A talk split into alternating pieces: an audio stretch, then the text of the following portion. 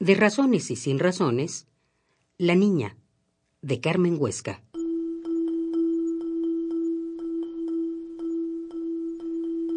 La niña está perdida en sus manos.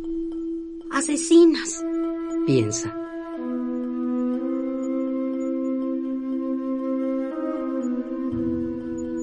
Sus manos, esas manos que saben hilar flores con su aguja, esas manos mágicas que mientras se refrescan en el agua devuelven la blancura a las sábanas y blusas, son unas asesinas.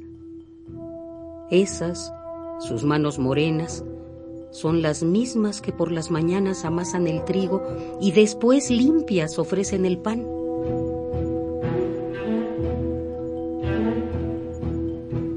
La niña se queda mirándolas.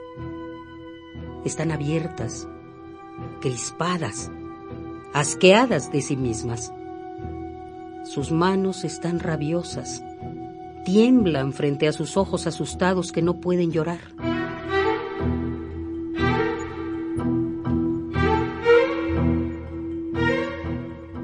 La niña jadea con su boca abierta y frente a la labor, enmarañada, revive imágenes de las que solo su cabeza es dueña.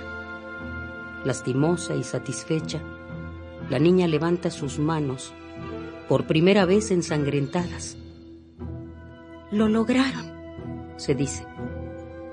Esas manos, sus manos, pudieron romperla y arrancarle el hijo de esa bestia que cada vez que su animal hambriento despierta, éste la usa a ella como si fuera cualquier cosa.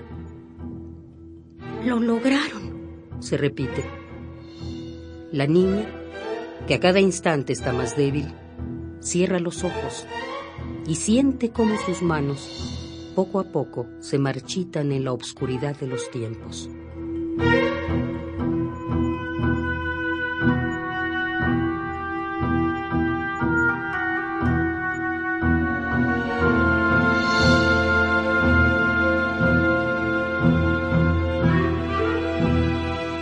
De razones y sin razones.